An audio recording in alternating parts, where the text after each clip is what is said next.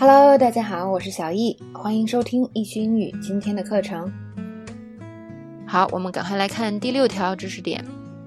那么第六条知识点呢，是关于 go through 的四个常见用法。go through 这个词还挺常见的，是吧？无论是 go 呢，还是 through，它的很多固定搭配都是口语里这个巨高频的用法。所以这个推荐大家呢，好好看一下。首先呢，这个 go through 第一个是经历，是吧？The country is going through a period of economic instability。这个国家正在经历一段经济不稳定的时刻。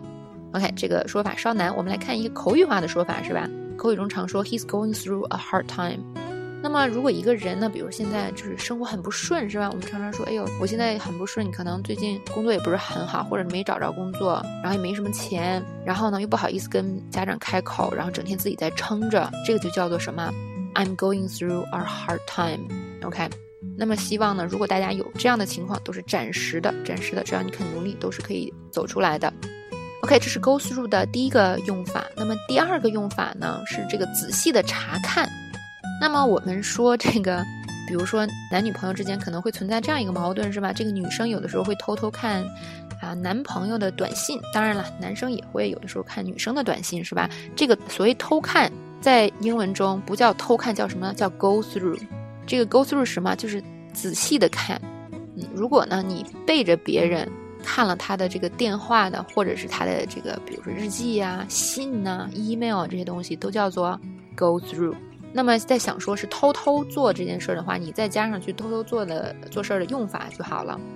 比如说，She went through my phone without me knowing it，就是我在我不知情的情况下，她偷偷看了我的电话。OK，那这个是 go through 的用法，就是仔细的看。